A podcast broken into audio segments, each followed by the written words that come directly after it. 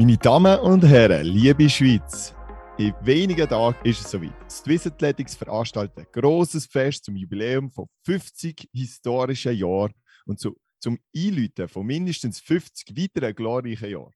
Im Verlauf des Jahres haben sowohl Swiss Athletics als auch wir von Swiss Track Check immer wieder Geschichten von wahren Swiss Athletics History Makers beleuchtet. Jetzt, so kurz vor dem Feiern von der Vergangenheit und dem Einläuten von der Zukunft, haben wir uns als vorläufig abschließenden Teil von einer Serie von History Makers um jemanden bemüht, der mit einem von seinen grössten Erfolgen eines der erfolgreichsten Jahrzehnte in der jüngeren Schweizer Leichtathletik-Geschichte eingeläutet hat. In den späten 2000er Jahren ist er einer der wichtigsten Leistungsträger gewesen. und er hat mit seiner Geschichte mehr als nur einmal gezeigt, was möglich ist, wenn man nur genug beharrlich auf ein Ziel hinschafft. Er verkörpert das, was in der Arbeitswelt vom Tellerwäscher zum Millionär genannt wird, nämlich vom Überrundeten zum absoluten Sieger. Jetzt, wenn wir ihn danach fragen, wie es ihm ergangen ist in dieser Zeit, ein ganz, ganz herzliches Willkommen, Viktor Rödlin. Hoi. Hoi, Viktor. Hallo zusammen. Hey, hey. Ich habe jetzt darauf verzichtet, in der ich sage jetzt mal in dieser Einleitung all deine Erfolge auszuzählen, aber schön bist du und vielen Dank, hast du Zeit genommen. Ja, sehr gerne. Absolut. Vielleicht, was wir gerade gemerkt haben, wo wir ähm, den Termin abgemacht haben, du bist früh Aufsteher. Es ist Donnerstag am Morgen, 7.30 Uhr. Äh, kommt das jetzt vom Sport oder weil du jetzt so ein beschäftigter Geschäftsmann bist? Nein, ich glaube, es kommt vom Alter. Ich, kann, ich muss nicht mehr so viel schlafen. ja, ähm, jetzt. Aber es hat, hat, schon noch ein bisschen Vergangenheit mit dem Sport. Also ich bin ein Morgenmensch und ähm, ja, eben, ich habe viel in Kenia gelebt und trainiert. Da sind wir wirklich bei die Dämmerung schon losgerannt. Also kurz nach der mhm. 6, äh, halb sieben ist es losgegangen. Und ähm, ich funktioniere wirklich gut am Morgen und am Abend so ab der 9 werde ich langsam äh, unerträglich für mein Umfeld und müde. Ähm, ja, und dann habe ich doch auch kleine Kinder.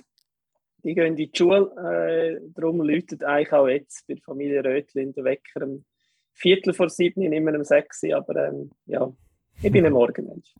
Sehr gut. Ich hoffe, wir, wir können dem gerecht werden, so früh am Morgen. Äh, wir orientieren uns wahrscheinlich eher gegen den Abend. Ähm, gut, aber jetzt wir haben im Vorfeld natürlich ein Recherche betrieben und dann findet man sehr schnell ja deine Webseite. Auffallend dort, du hast sogar ein Segment für Leute, die Fragen an dich haben, äh, wo du schon sehr viel beantwortet hast, zu deinem Training, zu deinen Erfolgen, deinem gesundheitlichen Rückschlag. Jetzt die Frage, hast du einfach schon so viele Interviews müssen geben oder hängen dir die Fragen einfach aus den Ohren aus? Oder äh, warum hast du das auf deiner Webseite? Ja, das ist ein, bisschen äh, ein Schutzmechanismus. Ich habe extrem viele Anfragen für all die Diplomarbeiten und Maturarbeiten und und, und, und. Und seitdem ich die Fragen einfach mal so ein bisschen gesammelt beantwortet habe, kann ich eigentlich immer mal dort verweisen. und ähm, wenn es dann, noch, dann noch wirklich einzelne spezifische Fragen gibt, und ich die natürlich gerne beantworten. Aber ich habe mir eigentlich so ein bisschen viel Arbeit abgenommen. Mhm. Einfach auch äh, ein Tool zu sagen, schau, dort finde ich eigentlich fast alles. Und ähm, ja, man wiederholt sich ja schlussendlich. Und eben, ich glaube, dort sind so die, die wichtigsten Diplomarbeitsfragen kommen dort vor. und dann hat die eine gute Arbeit und ja, ich muss nicht immer wieder das Gleiche erzählen. Absolut. Also heute bist du auch sehr offen, alles Abwägungen zu erzählen, die man sonst halt nie gehört. Das ist auch so ein bisschen, Unbedingt. Ähm, ich sage jetzt mal, es ist eine, eine Eigenschaft von diesem Podcast, dass es auch mal um gewisse Sachen geht, die wo, wo nicht immer beleuchtet werden, aber trotzdem, ich sage jetzt mal, gewisse Fragen zu deiner Karriere, um die kommen nicht ganz um und die klassischen Fragen werden sicher auffallen, aber wir fangen auch bei dir mal am Anfang von der Karriere an, wenn das okay ist. Ähm, ich habe davon lesen, dass der kleine Viktor vor dem Fernsehen den Markus Riffel beobachtet hat. Und zwar irgendwie 1984, Olympische Spiele, beim Olympiasilber von Markus. Ähm, genau, und dann hast du Läufer werden. Ist das wirklich so gesehen oder hat es in deiner Leichtathletik-Karriere nie etwas anderes gegeben als Laufen? Zehnkampf, also nein. ja, Stabhochsprung hat es mir noch angetan, aber ich bin nicht bis auf die Matte raufgekommen. darum, darum, bin ich halt im Laufen geblieben. Ähm, ja, es ist wirklich so. Also ich habe, es gibt so die Geschichte, ähm, ich so bisschen mit meinen Eltern den Deal hatte, wenn ich da für die Nacht Olympische Spiele schaue in Los Angeles, muss ich äh, das Zimmer aufgeräumt haben und das habe ich dann natürlich gemacht und dann ja, ist wirklich der legendäre äh, Olympiafinale über 5000 Meter von Markus gekommen. Und das ist halt schon 1984, das ist schon sehr lang zurück, ich bin dann 10 gewesen hat man halt so ein bisschen, ähm, noch weniger jetzt so riesige Sportstars in der Schweiz gehabt. Und das sind dann ganz viele, haben dann von dem Tag an nicht mehr Lokiführer werden, sondern eben Markus Riffel werden oder eben mhm. Langstreckenläufer werden. Bin ich glaube nicht der Einzige gewesen, aber ich habe eigentlich schon dann aus Zehnjährigen gemerkt, ähm, auf dem Schuttiplatz zum Beispiel, wenn ich, wenn ich äh, im Schutter bin, dass ich, wenn denn überhaupt Goal erst so nach einer Stunde verschießen, wenn die anderen nicht mehr mögen. Ähm, ich bin nicht der Schnellste gewesen, aber ich halt einfach lang mögen und wenn dann die anderen langsam auf den Feldern sind, bin ich dann plötzlich schneller gewesen als sie und habe darum die Goal können schießen. Und habe ich immer mehr herausgefunden, ja, es ist wirklich so der, der Ausdauer und ja, schlussendlich äh, ist das so die Inspiration gewesen.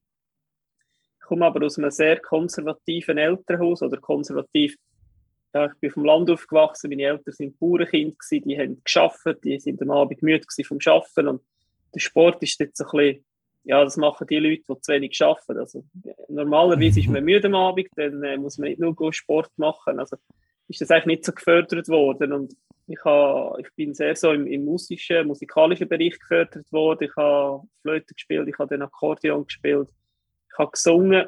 Und gleich der Sport hat, hat eigentlich für mich eine enorme Bedeutung gehabt, aber für meine Eltern nicht so. Und das ist dann eigentlich so ein bisschen eben, bei 10 Jahren ich wollte mich auf den Sport äh, fokussieren und ich habe dann doch ein paar Jahre noch gebraucht, bis meine Eltern überzeugt haben, dass ich das auch wirklich machen. Hm. Spannend, spannend. Ähm, also in dem Fall die klassische polysportive Leichtathletik-Ausbildung, also so eine Art UBS Kids Cup oder so etwas, das wäre nie etwas für dich gewesen. Du bist dann aber auch direkt immer zum Laufen gegangen. Ja, aber es, es, hat dann Zeit gebraucht. Ich bin dann äh, mit, mit 12, fast 13, habe ich dann endlich meine Eltern so weit gehabt. Und dann bin ich äh, mit einem guten Freund, mit einem Jugendfreund, äh, wo ich ja jetzt noch befreundet bin, äh, dann sind wir in die Lichtathletik in Altnach, im Turnverein Altnach. Ich bin in Obwalden aufgewachsen, in Kerns. Und da hat sich kein richtiger Lichtathletik-Club gegeben, sondern es hat einfach in den Turnverein in Sarnen und in Altnach hat so einen äh, Leichtathletik-Riege gehabt. Und dort haben wir halt wirklich schon bewusst geschaut, in welcher Riege hat es einen guten Lauf drin. Also es ist schon klar, das Laufen im Fokus. Und darum ist es noch gewesen. Die haben den Robby Hass gehabt. Der hat äh, wirklich einen guten Job gemacht mit den Jungen dort und dann sind wir dann dorthin. Aber dort ist natürlich dann die ganze Leichtathletik auch gelebt worden. Wir sind in der Laufgruppe gewesen, aber wir haben immer auch wieder andere Sachen trainiert, ausprobiert. Äh, ich bin wirklich einmal am Stabhochspringen gewesen. Das hat mir wirklich sogar gefallen. Ähm, ich habe Speer geworfen, ich habe einen Hoch- und Weitsprung gemacht. Vielleicht eine kleine Anekdote. Ähm, vielleicht auch, darum bin ich eben der Läufer dann am Schluss gleich geblieben. Ich habe beim, beim Hochsprung bin ich mit dem rechten Bein abgesprungen und beim Weitsprung mit dem linken Bein. Also ich habe eigentlich nie das klassische Sprungbein gehabt.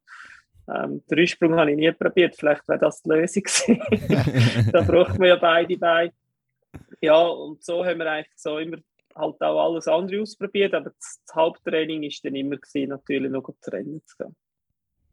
Also man kann es auch ein bisschen umdrehen und sagen, man ist so koordinativ fähig, dass man auf beiden Seiten einen Sprung kann ausführen kann. Genau. Ähm, positiv formuliert, würde ich jetzt mal sagen. Ja, ja. Also, das klingt im Fall nicht allen. Fähigkeit hat ja dann noch mit der, mit der Leistung zu tun und der Weite und der Höhe. Aber ich mag mich, ich mag mich erinnern, äh, ich bin 1,72 groß und ich bin einmal über mich übergesprungen. Ich geschafft. also wirklich nicht schlecht. voilà. Man sagt doch, man ist ein Hochspringer, wenn man über seine eigene Körpergröße kann springen Das sagt man, das sagt man tatsächlich. Ja, Oder es wird genau. mir immer wieder gesagt, wenn ich es mal nicht schaffe. oh Mann. Aber ja, sehr, sehr spannend, Messi. Und, und auch spannend ist ja, dass du eigentlich auch ein bisschen ein Langsamstarter bist, wenn ich jetzt so ein bisschen durchgelesen habe, was ich, was ich so zu lesen bekommen habe. Du hast mit 19 fangst circa sieben Stunden pro Woche trainiert 75 Kilometer zurückgelegt. Wenn man das jetzt mit deinen Top-Zeiten vergleicht, ist das mehr als dreimal weniger. Sowohl Zeiten als auch Distanz. Und Ist der langsame Aufbau bewusst gewesen? Hast du nicht mehr Zeit gehabt? Du hast gesagt, du bist auch in einer Familie aufgewachsen, wo du vielleicht noch andere äh, Aufgaben gehabt hast oder übernommen hast? Oder bist du einfach so gut gewesen, dass du nicht mehr hast müssen investieren Ja, ich glaube, das ist wirklich geschuldet an meinem Jugendtrainer. Also, der Robby hat mich ja von 12 bis 25 begleitet, also bis zu der ersten Olympiateilnahme in Sydney. Und es gibt, gibt ganz äh, ähm, verschiedene Geschichten natürlich, oder viele Geschichten. Ich bin viermal viert worden bei Nachwuchsschweizer Meisterschaften. Mhm. Und beim, beim, beim, ersten Mal viert werden bin ich echt stolz gewesen. Also gerade, gerade vierte werden ist ja super, aber beim zweiten Mal schießt es an und beim dritten und vierten Mal, ja, dann ist es wirklich schwierig gewesen. Und ich, ich mag mich erinnern, jedes Mal auf dem Heimweg hat mir der Robby gesagt, Victor, ähm, du wirst deine Medaille gewinnen, aber erst dann, wenn es wichtig ist und dann, wenn es auch wirklich einen Wert hat und das ist dann bei den Grossen. Und so ist es schlussendlich gewesen. Also ich hatte schon bei den Junioren mal Medaille, also äh, äh, nicht nur eine Medaille, sondern sogar den gewonnen. Aber ich habe eigentlich durch den recht behutsamen Aufbau vielleicht eben halt dann wirklich halt dann die Medaille nicht können gewinnen, wo dann andere vielleicht schon ein bisschen mehr trainiert haben. Aber der Robby hätte wirklich das Grosse im Auge gehabt. Das habe ich dort im Moment nicht so verstanden. Ich dann manchmal, also ich bin ja da traurig und, und frustriert. Aber ich glaube, er hat wirklich immer so, ja, es ist wirklich für ihn klar gewesen, ja, das ganz Grosse, eben die Olympiateilnahme. Und das ist zum Beispiel auch bei der Berufsfindung ein Thema gewesen. Ich habe, ich habe recht lange gesucht, ähm, bis ich gewusst habe, was ich werden wollte. Ich bin einmal beim, beim Berufsberater gewesen, habe irgendwie so eine Fragebogen mit 1000 Fragen müssen ausfüllen von was hast du lieber, äh, Äpfel oder Bieren und welche Farbe gefällt dir besser, grün oder rot und und und. Also Fragen, mhm. die ich nicht können, wirklich einordnen was jetzt das mit der Berufsfindung zu tun Aber lustigerweise ist am Schluss eine Berufsrangliste rausgekommen und da ist das oberste Fischer gestanden. und Fischer in der Schweiz ist jetzt auch nicht gerade der Beruf, wo gerade wirklich ähm, alle wollen und vor allem, äh, wo man kann davon leben kann. Lustig ist dann Jahre später, wenn ich so am Morgen früh im Trainieren war, die sind eigentlich nur die Fischer und die Hündler und ich draußen Also irgendwie hat das Profil schon gepasst zu dem, was ich eigentlich werden wollte. Nur ist halt der Läufer nicht auf dieser Liste gestanden. Ja. Ähm, und so ist eigentlich das Ganze dann auch gekommen, dass zum Beispiel Berufsfindung, ich wollte dann Landschaftsgärtner werden. Und ist zum Beispiel der Robby und gesagt, ja, du musst das werden, was du willst, am liebsten, weil du mit dem mal dein Geld verdienen und nicht mit dem Sport. Aber Landschaftsgärtner körperlich arbeiten, im Sommer viel arbeiten, im Winter viel frei, ähm, passt nicht dann überein mit dem anderen Ziel, das du hast, als du mal ein Olympisches Spiel in einem Lauf, äh, in der Laufdisziplin willst. Und auch dort habe ich dann auf ihn gelassen und habe dann eine, Bürolehre gemacht, aus, Elektrozeichen, dass ich einfach mehr ähm, sitzen während dem Arbeiten, körperlich arbeiten und und und. Aber er ist extrem weit vorausschauend gewesen und hat aber auch immer wieder mir aufgezeigt, ja, ziemlich sicher wirst du ja dann das gleich anders müssen machen, dass du das Geld verdienst. Aber er hat mir da extrem, ja, halt den Weg äh, aufgezeigt. Und ich, ich verdanke ihm extrem viel, eben halt wirklich von 12 bis 25 in den Aufbau und nachher dann eigentlich die Möglichkeiten, die auf dem Aufbau hast können, quasi weiterführen. Das, das ist sehr wertvoll gewesen. Höchst spannend, dass das dann schlussendlich so gut geklappt hat, die sehr langfristige äh, Karriereplanung. Ähm, wenn wir vielleicht kurz zurückkommen auf die Zahlen von dem Trainingsumfang, wo du gemacht hast, ähm, und auf heute schauen, wenn wir, wenn wir das mit dem Rahmentrainingsplan U20 von Swiss Athletics vergleicht, also Langstreckenläufer, haben sie dort in der intensivsten Woche bis zu 130 Kilometer drin. Man muss jetzt natürlich auch sagen, dass es über den Jahresdurchschnitt durch etwa 85 Kilometer sind und wir wissen nicht so genau, wie du die auf ungefähr die 70 bis 75 Kilometer gekommen bist bei deinen Angaben. Aber hast du das Gefühl, es wird heute ein bisschen zu viel gemacht, ähm, schon zu früh? Ja, das ist, ich glaube, ich finde das extrem schwierig. Ich glaube, der, der, der Erfolg von einer Athletin, von einem Athlet mit, mit mit der Athletenzelle, Trainer und eben Athletin, das ist extrem individuell. Und ich glaube, so Richtlinien sind sicher gut. Und das passiert ja auf gewissen Erfahrungswerten, aber am Schluss gibt es immer das einzelne Individuum. Und das sehen wir ja auch in der Schweizer Leichtathletik. Es gibt ganz viele erfolgreiche Athleten, Trainerzellen, aber es gibt ganz wenig Trainer, die dann mehrere Athleten rausbringen. Das ist meistens sehr individuell. Das passiert meistens nur einig. Und dort ist, glaube ich, die Individualität das, was zum, zum Erfolg führt. Und ja, ich selber werde immer wieder sehr viel gefragt, eben, wie viel sollte man trainieren und, und dort, ich habe wirklich so ein bisschen den Grundsatz, ich sage jetzt mal, in, in, in den ganz jugendlichen Jahren, ähm, sagen wir jetzt mal bis, bis so 16, 17, sollte halt wirklich so der, der Drang zur Bewegung einfach gestillt werden und das Spezifische, jetzt, gerade, jetzt in meinem Fall halt aus Marathonläufen, wo ich dann viel, viel später kommt, für das hast du extrem Zeit. Aber eben, mhm. das ist jetzt N, N1, Victor Rötlin, bei dem hat es so mhm. funktioniert. Und, und ich würde jetzt vielleicht auch diesen Weg mit einem Jungen einschlagen, aber am Schluss, ja, du musst schlussendlich immer wieder individuell dann auf einen anpasst, das Richtige finden. Äh, ich glaube einfach, dass wenn du zu früh zu viel machst, dass du das schlussendlich, dass das einfach dann von der, von der Möglichkeiten hinten raus irgendwann nicht mehr viel mehr Spielraum zulässt. Aber da gibt es natürlich die anderen, die sagen, ja, die Basis, die du allein am Anfang, das kannst du nie mehr aufholen am Schluss. Also, ja. Hm. Ja, es, Haben beide davon ein bisschen recht. Sehr spannende Diskussion. Wir könnten da auch noch länger verbleiben. Ich, ich, bin auch eher deiner Meinung, dass es so ein bisschen, ja, die Grundlagen legen. Ein bisschen weniger ist mehr am Anfang, finde ich, bin ich schon ein bisschen dieser Meinung. Ähm, ja, aber siehst du das? Ja, wir haben zum Beispiel ja. extrem im, im Lauftechnikbereich geschafft und ich glaube, das hat man in meiner ganzen Karriere gesehen, gewisse Leichtigkeit vom Laufen, das habe ich auch jetzt noch. Mhm. Ähm, ich bin zum Beispiel, glaube ich, am entspanntesten, wenn ich renne im Gesicht. Hm. Und die meisten Leute sind, wenn sie rennen, nicht so entspannt im, im Gesicht. Also ich bin, ich bin weniger entspannt als EC dann bei dieser Interviewsituation, als wenn ich nachher dann noch gehe, gehe rennen. ähm, und das, ich glaube, das ist etwas, wo, wo ich extrem viel daran geschafft habe. Und die Leichtigkeit halt vom, vom Laufen, die Dynamik, die Schrittfrequenz, so ein bisschen die Themen. Und die holst du halt in der Jugend. Also das ist, ich gebe jetzt viele Laufkurse und ähm, ja, es ist immer extrem schwierig, dann an einem 40-Jährigen die Wichtigkeit noch beizubringen, weil das ist eigentlich schon viel zu spät. Also ich bin auch eher auf deiner Seite. Ich finde dann auch im, im Kopf ist es schwierig hinten raus, wenn man schon mit, sag jetzt mal, mit 15, 7, 8, 9 Mal trainiert hat in der Woche, dann das überhaupt können aufrechtzuerhalten bis 30. Ich finde das auch so eine interessante Komponente. Und trotzdem, das bringt mich zum nächsten Punkt, den wir aufgeschrieben haben, du bist ja trotzdem ein sehr guter Juniorenathlet gewesen. Also trotz vielleicht ein bisschen weniger Aufwand, als man denkt, dass man es machen muss, hast du nachher dein Vorbild, Markus Riffel, den, den Schweizer Rekord, glaube ich, bei Junioren gebrochen. Du hast das als den Moment beschrieben, wo du das erste Mal das Gefühl hast, okay, du könntest jetzt wirklich so gut werden wie er. Ähm, zuerst mal hast das wirklich, ist das wirklich so abgelaufen. Das, das liest man. Vielleicht ist das auch noch ein bisschen anders gesehen. Hättest du den Moment jetzt nicht gehabt, hast, hast du den Willen gleich gehabt oder die Perspektive, okay, wenn ich jetzt schon so gut bin wie der Markus, dann könnte ich ja mal noch besser werden? Oder wie, was für ein Schlüsselmoment ist das für dich gewesen?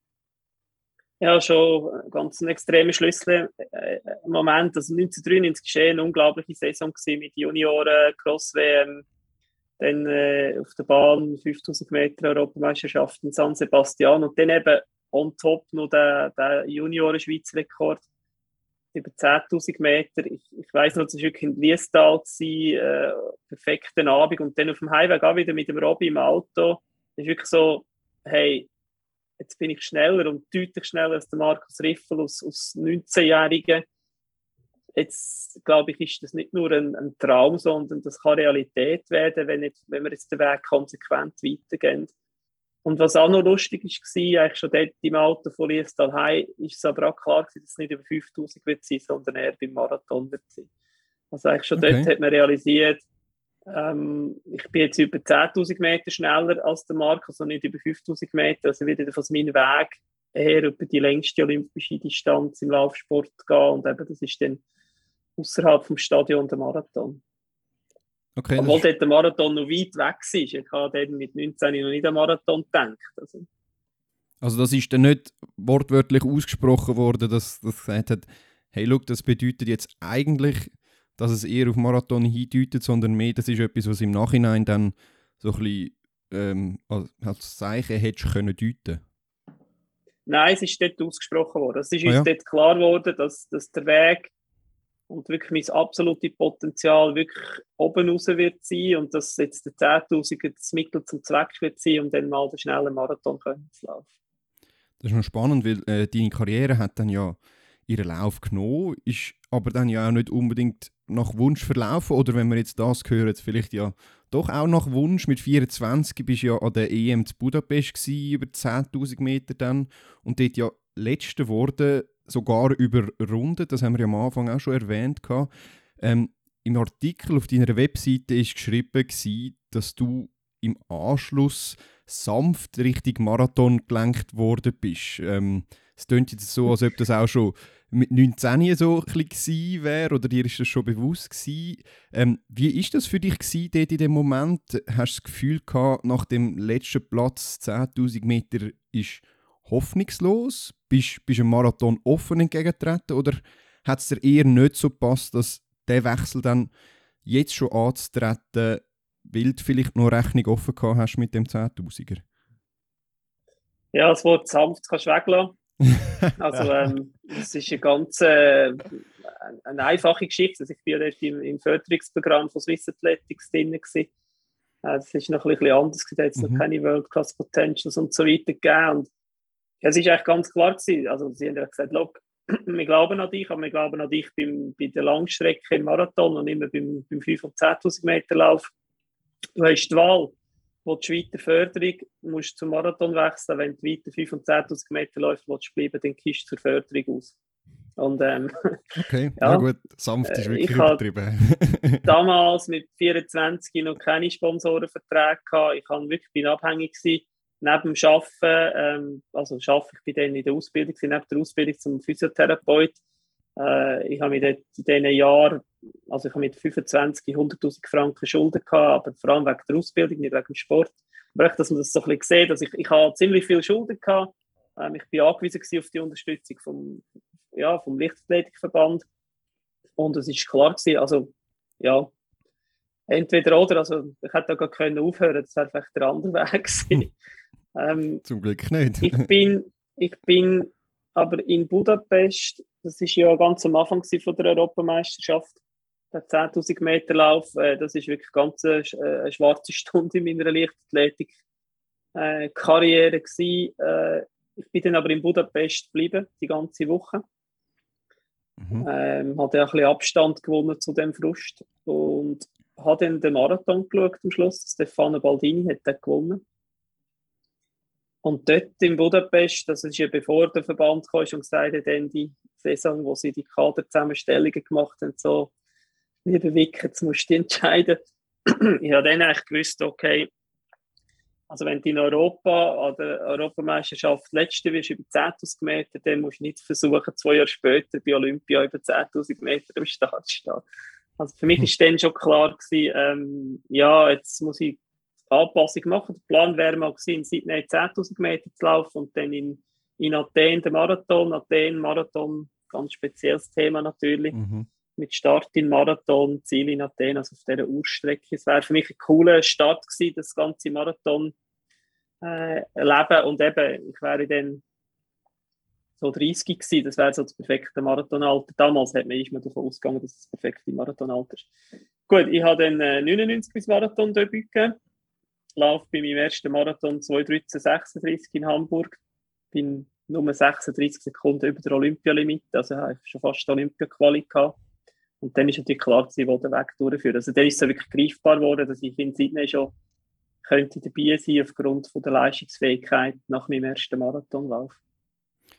Ja, man sieht, das ist eine, ist eine gute Entscheidung gewesen. Ähm, vielleicht nochmal ganz kurz zu dem 10.000er. Etwas, was mir immer geblieben ist, wo du mal gesagt hast, ich glaube, es ist irgendwie eine Message an die Jungen gewesen, ich bin aber auch nicht mehr ganz sicher. Es ist mir einfach geblieben. Du hast gesagt, bei meinem ersten Grossanlass hat man mich zweimal am Fernsehen gesehen, bei der Startvorstellung und wo man mich überrundet hat und dann ein Jahrzehnt später bin ich Europameister geworden. Ist das jetzt eher eine Message, dass man an seine Träume gl glauben soll oder dass man einfach beharrlich bleiben muss oder ist so ein eine Kombination von beiden? Ja, never, never give up. Also ich, glaube, viele, viele ähm, es gibt ja so Bilderbuchkarrieren und mhm. meistens, und das ist jetzt gut, ein Mensch vergisst mir ja die schlechten Momente. Also wenn, man, wenn du vielleicht an eine Ex-Freundin denkst, dann können dir die schönen Sachen sein und nicht echt das, was scheiße ist und darum ist sie deine Ex-Freundin. Und bei allen Sachen ja schon schon im Leben, man, man tut ja, das Wüste, das nicht Schöne vergisst man. Und das ist ja menschlich und gut. Und ich wollte mit dem wirklich aufzeigen, hey, ich habe ganz schwierige Momente gehabt und daraus kann Grosses entstehen. Und das hat halt damit zu tun, dass, dass du halt auch dich diesen schwierigen Momenten dann auch stellst. Also man kann denen ja ausweichen. Ähm, in, in, in äh, Budapest sind sehr viele ausgestiegen, bevor sie überrundet worden sind. Also es wäre ein leichtes gewesen, sich an die mhm. Waden zu längen oder an Oberschenkel und zu sagen, ja, es ist irgendetwas passiert ich habe mich dem gestellt, ich habe ähm, die Fernsehpräsenz, die ich nicht hatte, wollen haben. Ich habe ja wollen, die Fernsehpräsenz äh, im vorderen Drittel vom Feld haben und eben nicht bei der Überrundung. Der Moment war extrem ähm, beschämend für mich. Ich hätte am liebsten einen Schaufel genommen, mich vergraben auf dieser Bahn in Budapest. Aber gleich, ich habe mich dem gestellt und habe nachher dann daraus auch die, die richtigen oder einfach die Schlüsse gezogen oder halt eine Veränderung gemacht. Und ich glaube, das ist wichtig, das ist meine Message aus Fehlern lernen, sie hoffentlich nicht immer wieder wiederholen.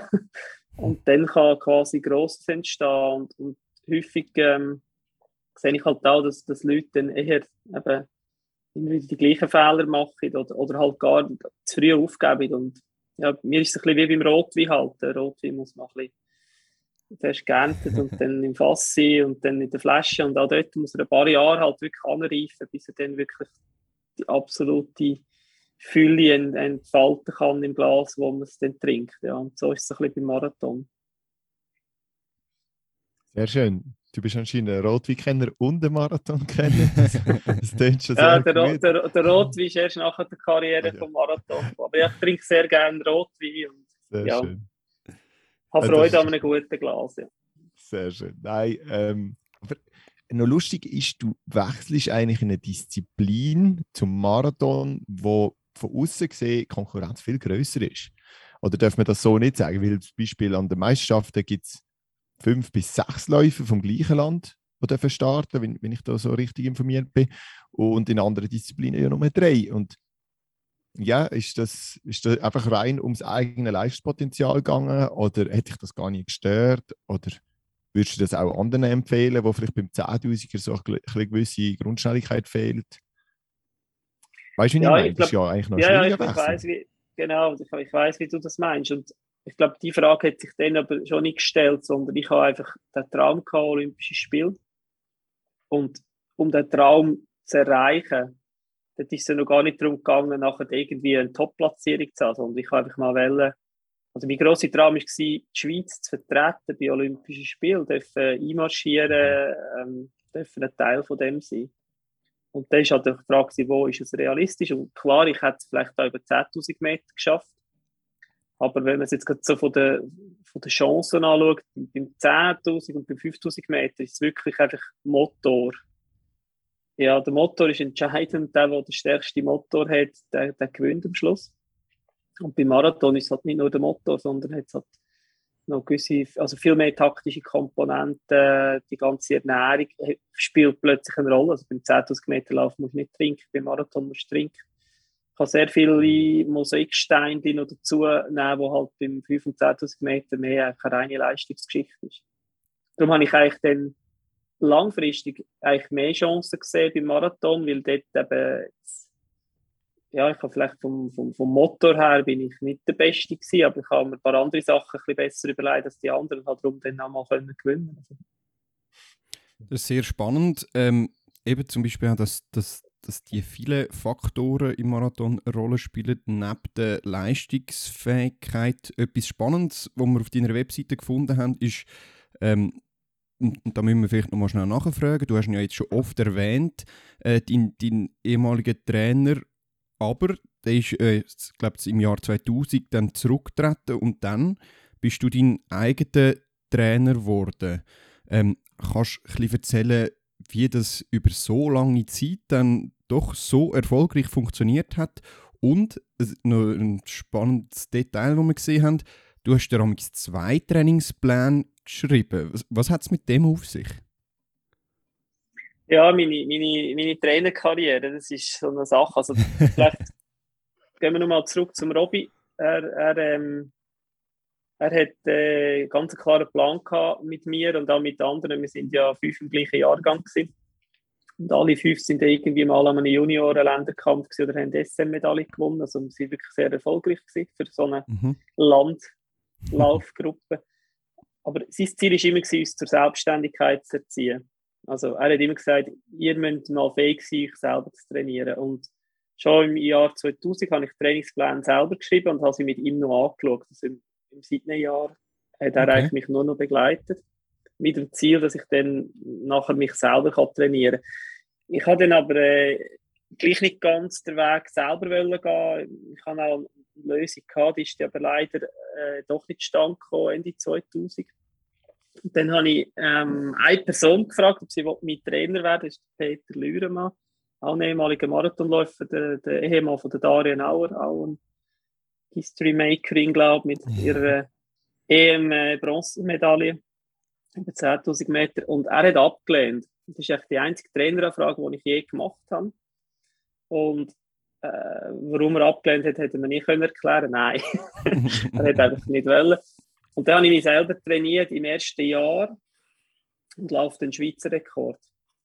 Und dann, also nach Berlin 2001, als ich den Marathon-Schweizer Rekord äh, quasi geholt habe, da hat es dann plötzlich ganz viele Leute gegeben, die hätten Trainer von mir werden Und dann, dann habe ich mich, dann, habe ich mich dann ein bisschen verwehren dagegen, weil ich habe dann irgendwie gefunden, hey, das hat jetzt echt gut funktioniert.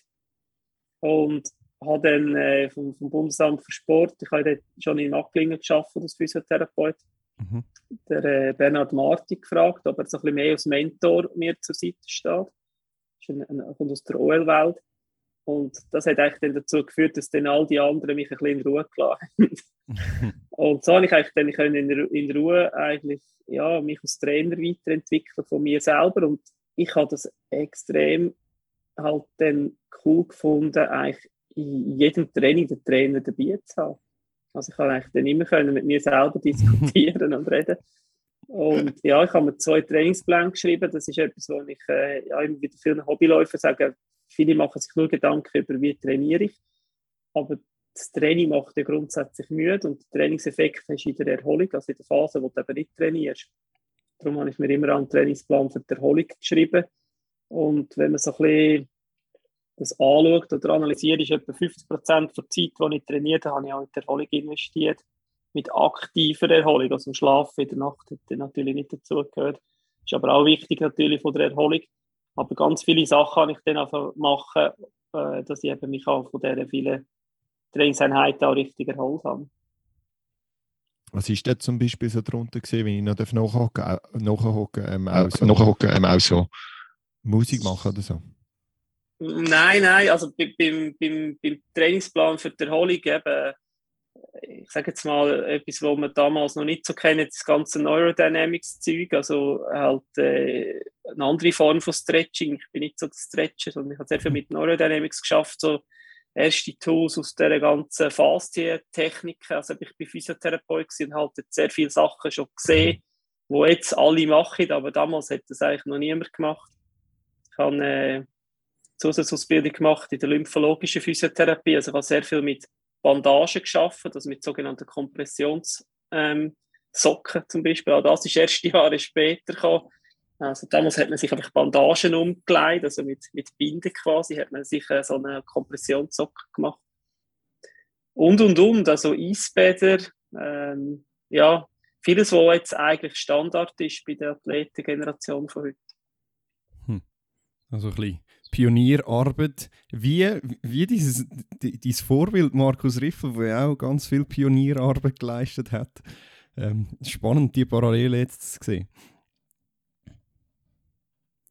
Ähm, gut, dann ebenfalls spannend ist, du hast anscheinend einen sehr guten Job gemacht in deinem Trainer da sein. Du hast dich kontinuierlich gesteigert.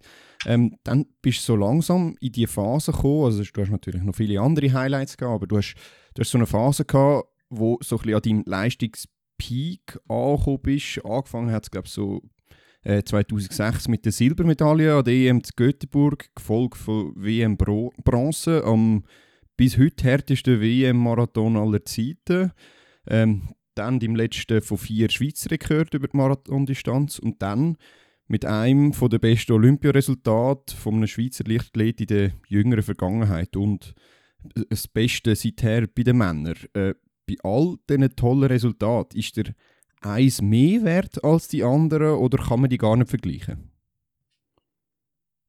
Ja, es ist immer, wenn ich, wenn ich mich müsste auf etwas reduzieren, dann wird es schwierig. Ich habe, ich habe gerne äh, zumindest drei Sachen, die ich, die ich hervorhebe. Aber ähm, ja, es ist natürlich so, was ist das Rennen vom Leben gewesen, oder was ist die beste Leistung vom Leben gewesen? ich glaube schon, dass das in Peking war. Also das, das Rennen in Peking bei diesen auch sehr schwierigen klimatischen Bedingungen und vor allem bei dem Rennverlauf, wo der Semi von Giro einfach von Anfang an einfach 48 los und auf, auf Tempo läuft. Also eigentlich ein Marathon allein gerannt in dieser Zeit bei diesen Bedingungen. Ich glaube, an dem Tag, eben bei einem Städtemarathon mit Pacemaker, mit guten klimatischen Bedingungen, wäre das eben ich tue nicht gerne über was wäre möglich gewesen, aber dort wäre, glaube ich, der Europarekord völlig realistisch gewesen. Also die damals 20636, das war ja mein Ziel gewesen. Mhm. Und das Komische war dann noch, gewesen, eigentlich an meinem vermeintlich besten Rennen vom Leben hat es wirklich keine, keine Belohnung gegeben. Also ich, ich bin nicht glücklich im Ziel. Ich bin aus Sechsten ins Ziel gekommen und irgendwie ein, paar, ein bisschen mehr als 30 Sekunden von Bronzemedaille weg. Also ich bin im Stadion und hatte den dritten gesehen einlaufen. Und ich habe mir ganz klar zum Ziel gesetzt, eine olympische Medaille zu gewinnen. Wenn das Jahr davor die WM Bronzemedaille gewünscht. Und ich habe das nicht geschafft und habe gleich gewusst, ich habe eigentlich Grosses geschafft, aber ich habe, ich habe das nicht können einordnen. Und das ist noch das ist vielleicht jetzt für das Perfekte ähm, und auch zu sagen, das ist wirklich der Moment gewesen, ist halt das, das Eintüpfchen, das fehlt. Und das ist ja auch so ein bisschen noch speziell gewesen, also so im, im, im Umfeld äh, in Japan, wo Marathon verrückt ist, oder Amerika, ist gewesen, hey, Wahnsinn, ein Schweizer wird der beste Nicht-Afrikaner. Und in der mhm. Schweiz ist halt so ein bisschen, gewesen, ah, es hat keine Medaille gegeben. Und das habe ich ja auch ein bisschen mir drin ja. Im Nachgang, im Nachgang aber, ähm, aber ist das wirklich der Moment gewesen, wenn ich jetzt müsste auf einen reduzieren, wo schon kann ich meine absolute Leistungsfähigkeit oder mein Zenit der Fall war. Ja. Hm.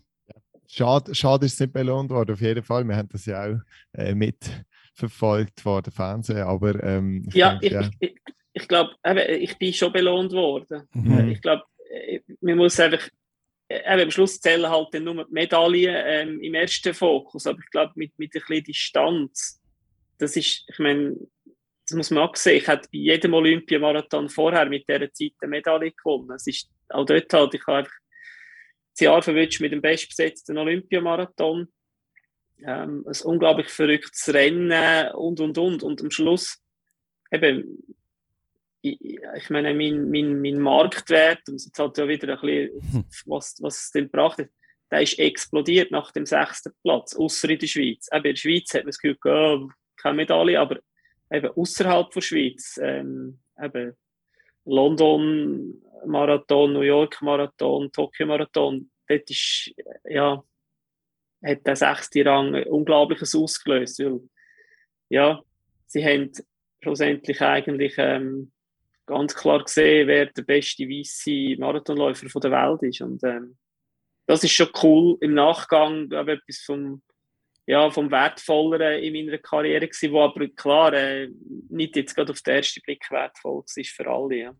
Ich glaube, also in der Leichtathletikwelt haben wir es ja schon können richtig einordnen. Ich meine, auch wenn man jetzt zum Beispiel auf, auf die Leistungen von der Ayla und der Mushinga ähm, schaut, wo ja auch keine Medaille gewonnen haben, bös gesagt, aber also es ist schon etwas ja nicht erreicht ähm, und ja, ich würde sagen, Marathon ist, ist vergleichbar wie mit dem 100 Meter. Es ist so eine prestigeträchtige Disziplin und dort ein sechster Rang ist, ist, ja, ist unglaublich.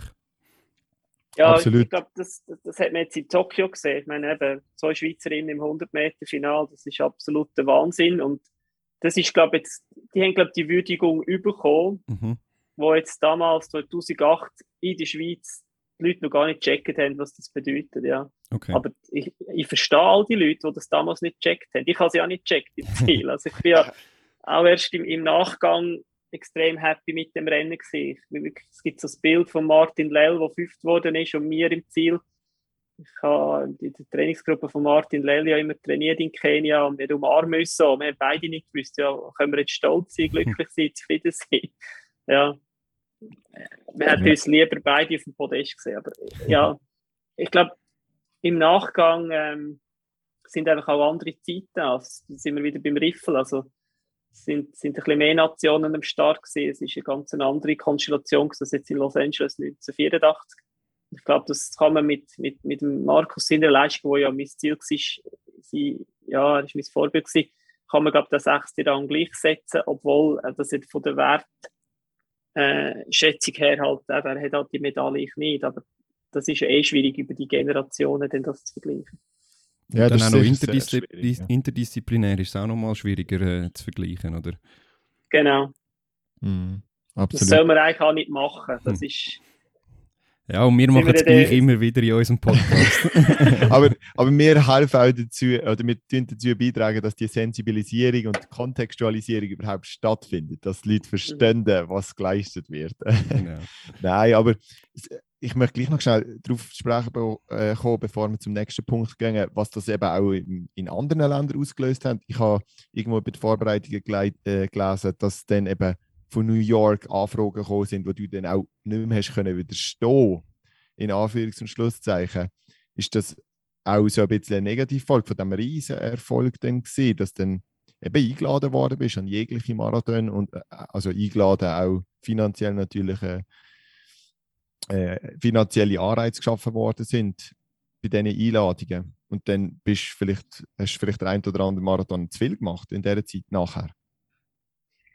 Ja, nein, also das habe ich ja 0, 08 bin ja konsequent gewesen, bin ja dann nicht nach New York ähm, und habe ganz klar gesagt, hey, ich habe den Europarekord dabei, jetzt äh, gut erholen, ab auf Kenia und dann in London den Europarekordlauf im April 2009. Und ich habe einen Vertrag mit dem London Marathon, auch mit einer Rekordprämie und und und. Und dann ist ja dann äh, ja, eine ganz schwierige Zeit auf mich zugekommen. Ich ja dann in Kenia die Lungenembolie gehabt, Mhm. wo ich dann eigentlich nicht gewusst habe, bin heimgeflogen und dann ziemlich Schockdiagnose gehabt und dann eine zweite oben drauf, wo ich wirklich auf der Intensivstation gelegen bin, mehrere Wochen. Äh, ja, das ist so ein bisschen wie bis 08 und nachher gibt es Karriere nach der Lungenembolie. Und das, was du ansprichst, ist eigentlich nach der Lungenembolie passiert. Also ich habe mir dann Stimmt. mühsam zurückgekämpft und 2010 nach EM Gold bin ich ja dann nach New York und das ist rückblickend äh, ein Fehler gewesen, ja. Aber auch verständlich habe ich den Fehler gemacht nach, nach dieser doch schwierigen Phase 2009 und eigentlich im ganzen 2010, bis ich dann in Barcelona an der Startlinie gestanden bin. Ja, also das ist, das ist höchst spannend. Wir werden jetzt natürlich gleich noch schnell auf, auf das Karriere-Highlight und, und auch kurz aufs, aufs Lowlight äh, zurückschauen. Eben, du hast, du hast es jetzt gerade gesagt, du hast die äh, beiden Lungenembolien, wenn ich es richtig verstanden habe, gehabt. Du hast ums Leben gekämpft ähm, und dann hast aber eigentlich wie in Barcelona das schönste Schweizer Sportmärchen geschrieben am 1. August. Äh, nachdem kurz vor der Karriere ausgestanden bist oder sogar vor dem Tod, hast du ja auch schon gesagt, ähm, und dann holst du den Europameistertitel. Wir wollen gar nicht allzu groß auf all das eingehen, weil, weil das kann man wirklich auch eindrücklich auf deiner Website nachlesen. Ähm, nur die Frage vielleicht, mit, mit welchen Erwartungen bist du in den Meisterschaftsmarathon rein? Klar, du bist rein von der Bestzeit her sicher einer der Mitfavoriten gewesen, aber nach dieser Vorgeschichte hat man ja eigentlich nicht erwarten, was dann schlussendlich eingetroffen ist. Ja, es war eine absolute Blackbox gewesen, dort 2010. Also, ja, es, es ist vielleicht ganz, ganz kurz einfach noch das 09. Also, wenn du auf der Intensivstation liegst und der Pfarrer kommt vorbei, dann, Uff. dann realisierst du, Scheiße, die glauben nicht mehr, dass du da rauskommst. und ich, ich mag mich noch an das erinnern und ich, ich mag mich auch daran erinnern, dass ich in dieser Art und Weise, wie ich dann auch kommunizieren konnte, ich dem Fahrer gesagt habe, hau ab. Ähm, weil ich habe gar keine Lust auf das Gespräch, ich bin nicht bereit für das Gespräch. Aber dort habe ich mir aber auch gesagt, und, und ihr habt nicht recht, ich komme da wieder raus. Aber ich mag mich noch erinnern, ich habe dann in Sempach gewohnt und bin im zweiten Stock daheim gewesen. Wir sind in die Tiefgarage gefahren, also meine Frau hat mich vom Spital geholt und ich habe es nicht geschafft, von der Tiefgarage in einem Schlunk quasi in den zweiten Stock hochzulaufen. Einfach so mal, wo ich körperlich war nach der mhm. Hospitalisationsphase. Und dann der Weg zurück. Und der Weg zurück war wirklich äh, zwei Schritte führen, einen zurück, drei Schritte führen, zwei zurück. Es war ein brutal langer Prozess gewesen. Und das hat sich wirklich durchgezogen bis zu dem 1. August 2010. Also ich habe noch zwei Wochen davor einen Vorbereitungswettkampf gemacht, wo ich einfach nur, wo nur einfach scheiße war, um es wirklich äh, ganz hart auszudrücken. Und auch dort hat man ich sagen, es macht keinen Sinn, auf, auf Barcelona zu fliegen. Und gleich bin ich den Weg also konsequent gegangen und das ist lustig gewesen, wirklich in den, in den letzten, letzten Tagen vor, vor der EM habe sehr viel mit, mit meinem Physiotherapeut und besten Freund, mit dem Dani Troxler, halt da noch geredet und geschafft. Dort war wie klar, gewesen, es kommt gut. Ich weiß nicht warum, aber ich habe es wie geschafft, die Punktlandung auf, auf den Tag anzubringen. Ich habe gewusst, ich bin parat. Aber nachher ist Marathon, dort sind ja andere Apparate. Ich habe nicht gewusst, was die anderen können und wie parat sind die anderen. Aber ich habe gewusst, es geht auf wie es dann nachher aufgegangen ist, das, das ist, glaube ich, einfach äh, auch ein bisschen geschuldet gewesen, dass scheinbar die anderen nicht so parat sind. Also, ähm, also das Niveau ist jetzt an dem EM-Marathon weniger hoch gewesen als noch vier Jahre davor oder vier Jahre später. Ja. Da habe ich eigentlich den Moment verwünscht und da kann ich ja nichts dafür, wenn die anderen nicht so parat sind. Das interessiert nachher niemand mehr. Nein. Nein, das ist so. Ja. Gibt es echt noch einen Zusammenhang mit Hitze und Luft Luftfeuchtigkeitsverträglichkeit? Wir haben das noch so ein bisschen analysiert. Hey, so viele grosse Meisterschaftserfolge, die du gemacht hast, sind ja irgendwie bei Hitzerennen haben, haben die stattgefunden. Bist du einfach besser vorbereitet als die anderen oder hast du also eine super ultimative Superpower gegen Hitze und Luftfeuchtigkeit? ja, also ich, ich, ich, mein, mein Körper kann sicher gut mit dem umgehen aber bin ich halt da wirklich in dem trainiert habe. Also ich habe das halt dann im Training, in der Vorbereitung gesucht, die Bedingungen. Ich bin nicht im Engadin oben gehockt in der, in der Kühle und, und trockenen Luft, sondern bin auf die Iran runtergefahren. Jeden zweiten Tag in, in die Äpfelplantage, wo gewässert werden über die Nacht. Also sprich, am Morgen ist 80% Luftfeuchtigkeit. Mhm. Es ist äh, schnell mal 30 Grad. Ich habe das gesucht, ich habe das trainiert. Und das ist ja etwas, was ich nicht verstehen kann, wenn man das nicht macht. Also, ich meine, du kannst nicht ähm, ja, du kannst nicht, wenn du, du, du hast, Bedingungen sind ja klar gewesen. Also, in Athen mhm. 2004 hat man gewusst, dass es heiß wird. In, in, in Osaka hat man gewusst, dass es heiß wird. 2007, 2008 in Peking hat man gewusst, dass es heiß ist. Äh, man muss auch nicht wirklich hellseher sein, um zu wissen, dass im 1. August in Barcelona es heiß feucht sein aber das, das hat man alles gewusst. Und das ist ja etwas, was mich, wo mich immer wieder erstaunt, wie, wie, wie auch heutzutage so Top-Athleten monateweise ihre Familie quasi daheim lassen und, und, und irgendwo auf der Welt hart trainieren und, und sich fast umbringen im Training und, und Schmerzen ja, über sich ergehen. Und am Schluss eigentlich etwas vom, vom Wichtigsten, eben eine Anpassung an, an die klimatischen Bedingungen, das ist wirklich ein Thema. Ähm, ja, für mich ist das logisch und, und nicht nachvollziehbar, wenn man das nicht macht, aber scheinbar ist es für viele nicht logisch und das hat man dann in Barcelona gesehen. Ich bin irgendwie einer von wenigen mit der Kühlweste vor dem Start oder mit, mit, Kühl, mit einem Kühlkonzept. Ich hatte dann ja noch die, die ähm, Eispads aus mhm. der Intensivstation. ja, lustige Anekdoten eigentlich. Also das Zeug braucht man in der Intensivstation, um, um Leute nach, äh, nach, nach Verbrennungen quasi abzukühlen. Mhm. Ja, und, und, und. Und gleich, es, es, ist, es ist eigentlich noch verrückt. Ich glaube, am Schluss ist das ein Mosaikstein dazu, aber es ist nicht der, der Grund zum Erfolg gewesen. Also der Körper ist wieder parat und ich weiß noch, ich, ich, ich sage ja jetzt so in meinen Kursen, du, du, du einen Marathon dritteln und nicht halbieren. Also rein 40 Kilometer ruhig, 40 Kilometer wirklich auf die Lauftechnik achten, dynamisch und die letzten 40 Kilometer darf es wehtun. Und ich, ich weiß noch, in Barcelona hat gedacht, so, jetzt kommen die letzten 40 Kilometer, jetzt schaue ich mal, wie fit die zwei noch sind, die dann noch immer sind. Wohlverstanden, ein Spanier, der sich eigentlich äh, gut auf das Klima können einstellen und ein, ein Franzose, der aber nicht in Frankreich geboren ist, sondern afrikanische Wurzeln. Ich gebe ein bisschen Gas und bin allein. Und mein erster Gedanke ist, Scheiße, ist viel zu früh. Hm. Also ich, ich kann nicht jetzt 40 Kilometer solo vorne weglaufen, aber ja, warten tust du dann auch nicht in so einem Moment, dass die zwei wieder aufschließen können.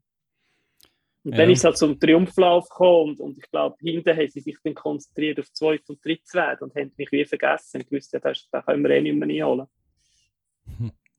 Ja, es ist, es, es ist eine spannende, verrückte, aber auch schöne Geschichte. Ähm, wir, wir gehen die grossen Schritte am, am Ende entgegen. Ähm, Vielleicht, wenn wir am Schluss noch schnell zu deinem letzten Marathon kommen, wo, wo ja auch durch, durch die spezielle Streckenführung auch ein, ein Challenge war. Und dort bist du ja grossartige Fünfte an der Heim-EM und dann auch noch Dritte im Team geworden.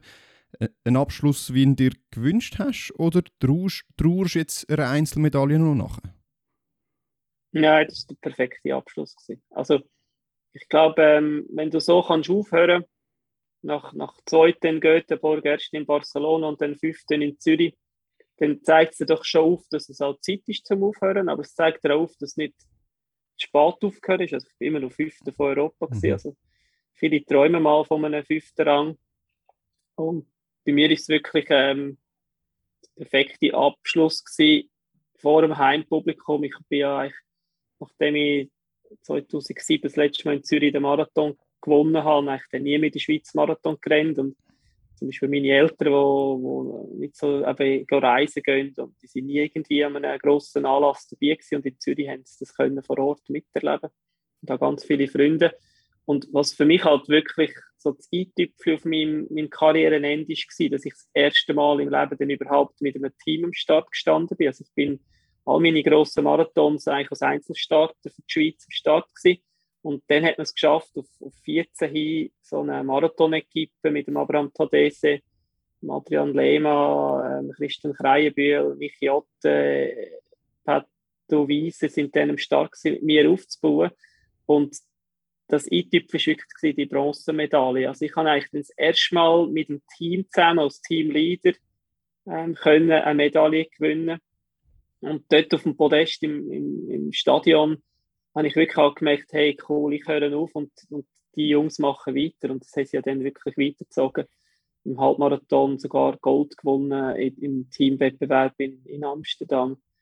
Das ist schon extrem cool. Und, und das ist ja das, was, was bleibt nach einer Karriere. Ich denke so, Werner Günther, der eine unglaubliche Karriere hat, aber nach dem Werner Günther kommt einfach nie mehr etwas im, im Kugelstoß. Und das ist irgendwie traurig kann der Werni nichts dafür. Also, ja. er hat alles richtig gemacht.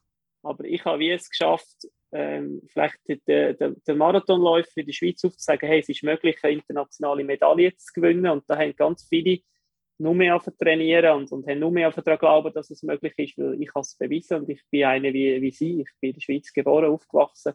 Ich habe genau die, die, die gleichen Grundlagen gehabt wie sie. Und das, das macht mich immer noch extrem stolz, diesen, diesen dieser Equipe zuzuschauen, eben, die haben sich extrem entwickelt. Und gerade das Jahr dann auch Lema in Belp, wo unglaublicher Marathon läuft und eigentlich schneller gelaufen ist als damals, als ich den Schweizer Rekord an mich gerissen habe. Der, der, ähm, ja, also das ist, das ist wirklich eindrücklich. Ja wir haben ja äh, mit Peter Haas auch noch ein Interview gehabt, letztens, also eigentlich der letzte Podcast. Und er hat auch von dir natürlich erzählt, wie du das Leistungsloch in der Schweizer Leichtathletik dort auch ein bisschen gefüllt hast in dieser Zeit.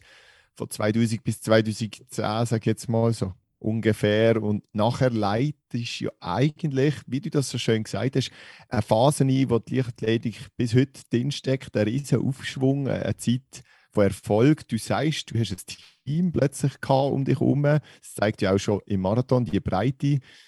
Die Szene, logisch, Marathon, die Szene kennst du hervorragend. Das sehen wir auch an deinem ähm, SRF-Expertenjob, SRF den die du hast und jetzt die restliche Entwicklung der Leichtathletik bis heute, wie beurteilst du die jetzt so ein bisschen als, ich sage jetzt mal, Initialzünder von dieser ganzen Epoche? Ja, das ist natürlich extrem eindrücklich. Also ich, ich, ich habe, glaube ich, in dieser Zeit, ja, ist wirklich so ein bisschen, eben, wo der andere Bucher weg ist, Anita Weiermann, Marcel Schelbert, bin ich wirklich so ein bisschen noch der einzige 70er-Jahrgang gewesen, der dort noch so ein bisschen das, hm. das Zeug gerockt hat. Und, und halt auch die Medaille oder die Top-Platzierung erreicht hat für Swiss Athletics. Das ist ja sehr wichtig gewesen, dass das Geld in den Verband reingekommen ist, äh, dass sie in der Förderstufe oben geblieben sind, bei, bei Swiss Olympics zum Beispiel. Und ich glaube, das hat nachher dann nur mit den Geldern, die rund um die EM geflossen sind, das hat eigentlich noch dazu geführt, dass viel mehr einfach können in die Trainerausbildung, in die ganzen nationalen und auch lokalen Leistungszentren investiert werden. Und ja, die, die Äpfel ernten wir jetzt von damals. Also das ist wirklich eindrücklich. Ich bin damals wirklich so ein bisschen allein gewesen, halt auch fast als, allein als Profi-Lichtathlet oder können als, als einer von wenigen vom Sport leben. Und mittlerweile gibt es ja eigentlich nur noch Profi-Lichtathleten, da habe ich manchmal so ein bisschen das Gefühl. Also die, die jungen Wilden, die haben wie eine ganz andere Mentalität äh, in sich inne. Und ja, in der Schweiz kann man einfach Profi-Lichtathlet sein und man geht ins Ausland trainieren. Da bin ich ja damals eigentlich der Einzige mit Kenia und so weiter. Und, und jetzt haben die internationale Trainingsgruppe, wir haben sogar Trainer, wo, wo mittlerweile Nationaltrainer in anderen Ländern sind aus der Schweiz. Das ist extrem eine coole Entwicklung. Und also ich habe brutal Freude. Ich, ja, ich habe klar ähm, im, im, Marathon mein, mein grosses Wissen, aber ich, ich schaue natürlich Leichtathletik aus Fan und ähm, ja, einfach unglaublich Freude, wie da einfach der, der Power, der da kommt, bei den Grossen, also bei der Elite-Kategorie, aber natürlich auch bei all diesen Nachwuchskategorien, wo ja jetzt normal ist, dass man einfach Medaillen heimbringt von von U23 oder U20 äh, Nachwuchsmeisterschaften.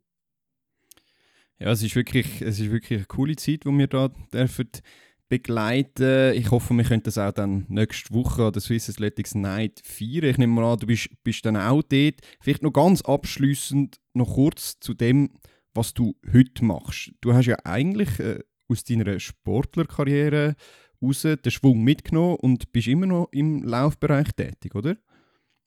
Ja, das ist richtig. Also ich, ich habe kurz mal überlegt, gehe ich zurück in die Physiotherapie.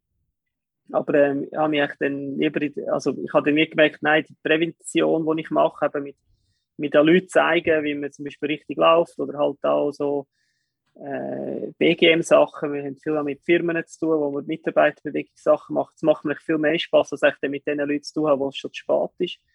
Und dann habe ich noch ein sehr spannendes Mandat bei Ochsersport, ähm, wo ich, äh, ich die ganze Running-Welt entwickelt. Da gibt es so die, die Victor Rötlin äh, Running Labors, wo man mit mhm. Druckmessplatten arbeitet, wo ich Mitarbeiter ausbilde, wo ich, wo ich auch da aber recht gut zu tun für den Laufsport, wo, wo Leute dann vielleicht eben ein bisschen eine bessere Beratung bekommen und dann die richtigen Schuhe und eben nicht zum Physio kommen. Also es ist eine extrem coole Kombination an dem Mix von immer noch mit dem Sport verbunden sein, mit meinem Mandat im Schweizer Fernsehen als Experte für, für die Läufe. Ja, Laufkurse, Laufseminar. Ja, das Laufen ist immer noch sehr wichtig. Und gleich ist es nicht mehr quasi allein der Taktgeber. Und das ist eben auch spannend. Also ich, ich bin vielseitiger geworden, ich reite, ich bike, ich mache Skilanglauf, jetzt sportlich.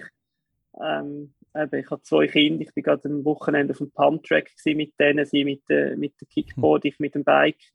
Äh, ja, es ist wirklich cool zu leben und ähm, ja, es ist extrem spannend, was, was man halt dann nach der Karriere kann machen kann. Und, und, ich werde eben bei dir gefragt, ja, was vermisse ich denn? Und vermisse tue ich nur das Privileg, dass alles um den Sport kannst planen äh, und jetzt muss ich halt manchmal quasi mir auch wieder mal einen Freiraum schaffen, um Sport zu machen. Ja. Wunderschön.